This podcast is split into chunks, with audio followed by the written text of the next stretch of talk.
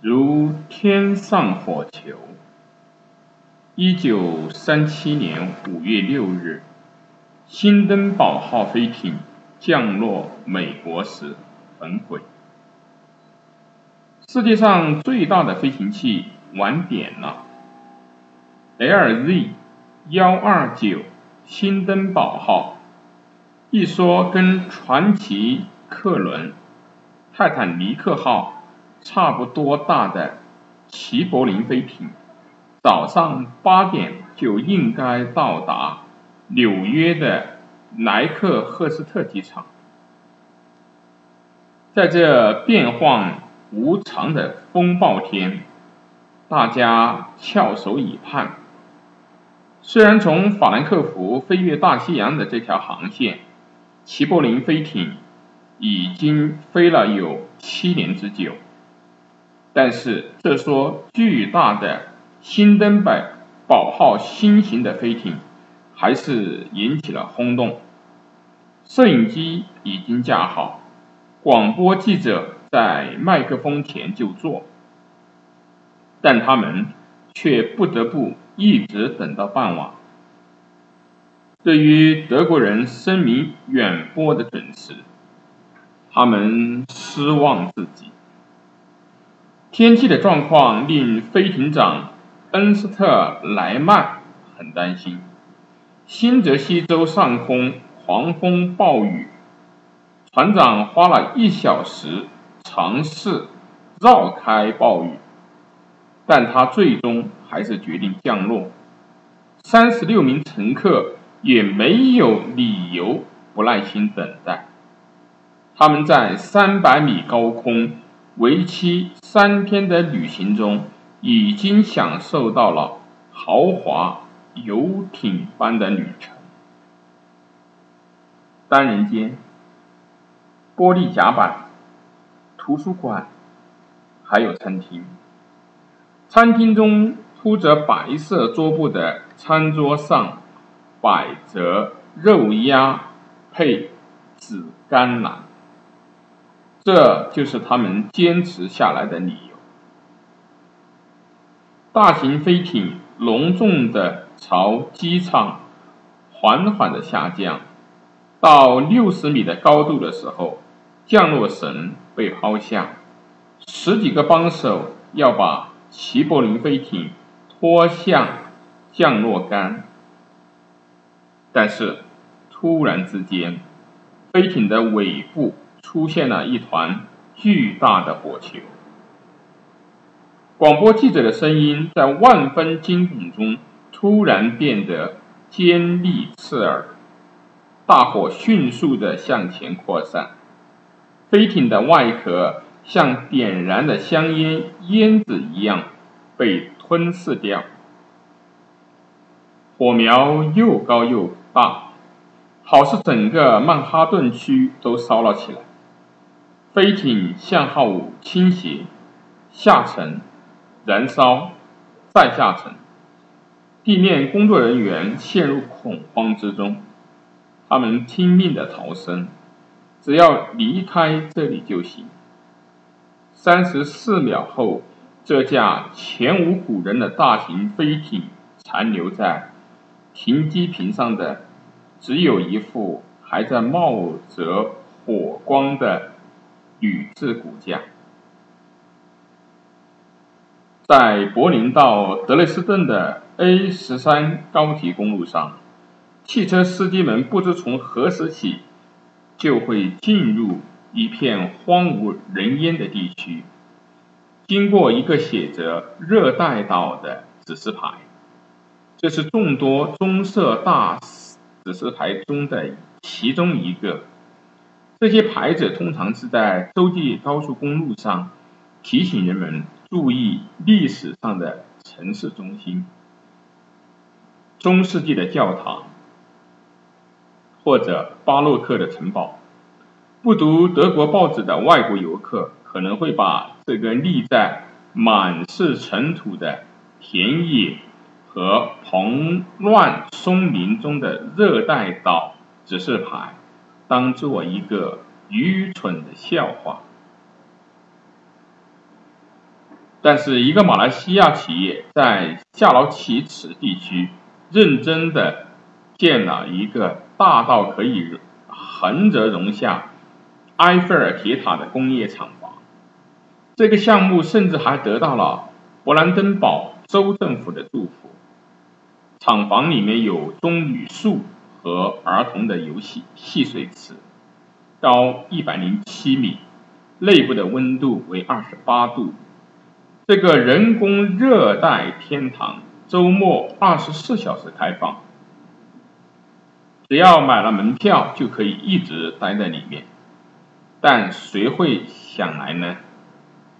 这个地区的人现在想要的是工作，在这个世界上最大的无支撑厂房里面，应该会有工作机会。在之前的莱克赫斯特灾难中。有十三名乘客和二十二名机组人员遇难。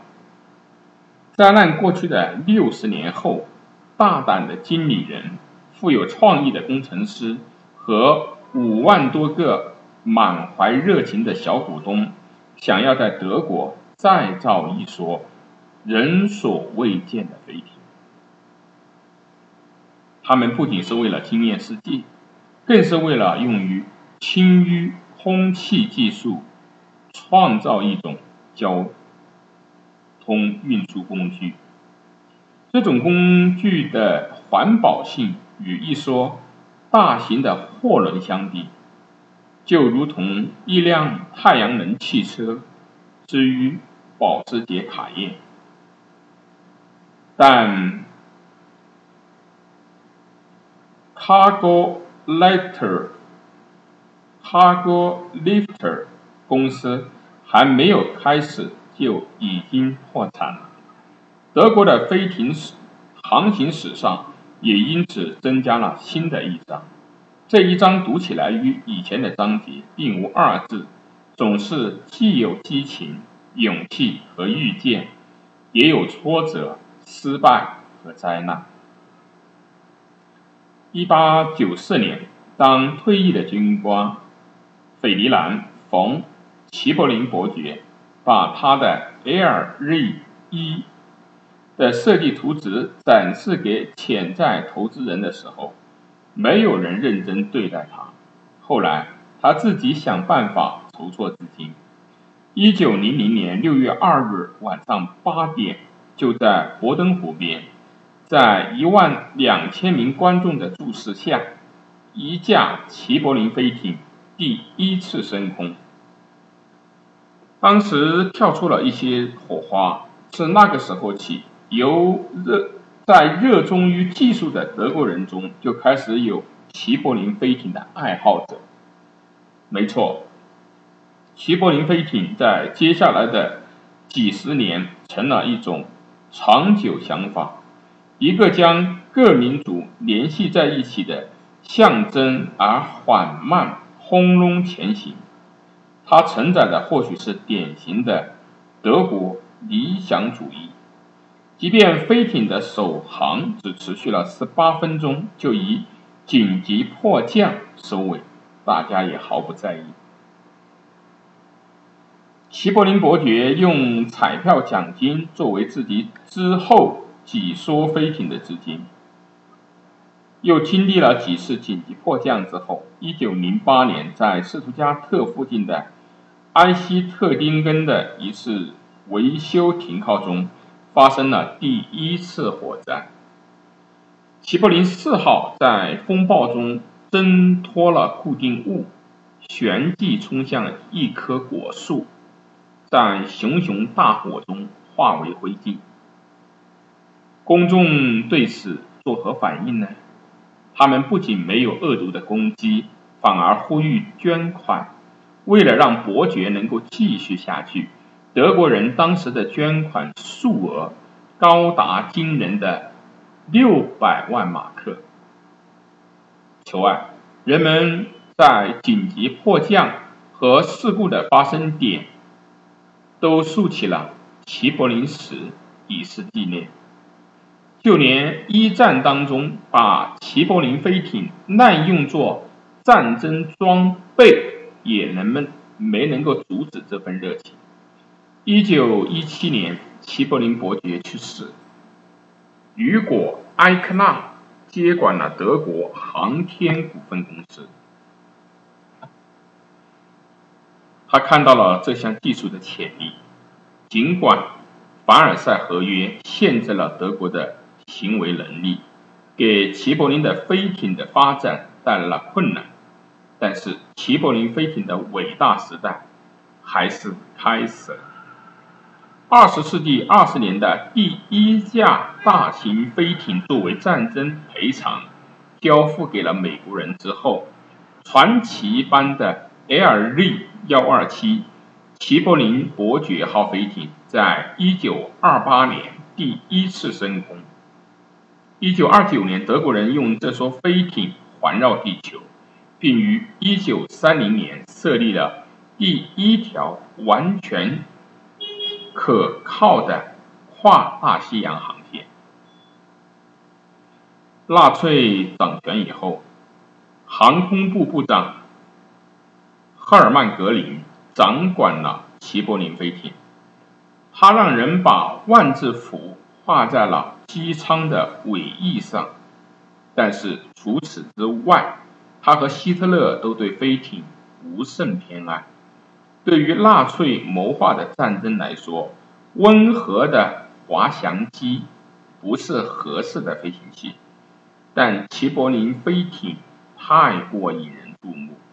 人们不能够就这么悄无声息地把这项技术给埋没。最新宣宣传的当权者深知这一点。就这样，一九三六年，LZ 幺二九新登堡号这架前无古人的大型飞艇才能开始自己的航程。接着就发生了莱克赫斯特事件，灾难的原因从未彻底查清。毕竟，新登堡号装满了可燃的氢气，而不是当时美国人已经拥有的不可燃的惰性气体氦气。选择这种相较之下并不安全的气体，是长时间权衡的结果。出于技术、企业的运营和政治上的考虑，结果却触了眉头。事故之后，雨果·埃克纳仍然全力以赴，用氦气继续研究，但赫尔曼·格林却利用战争爆发，于1940年了结了失宠的齐柏林飞艇。剩下的飞艇全做报废处理，生产和维护车间被炸毁。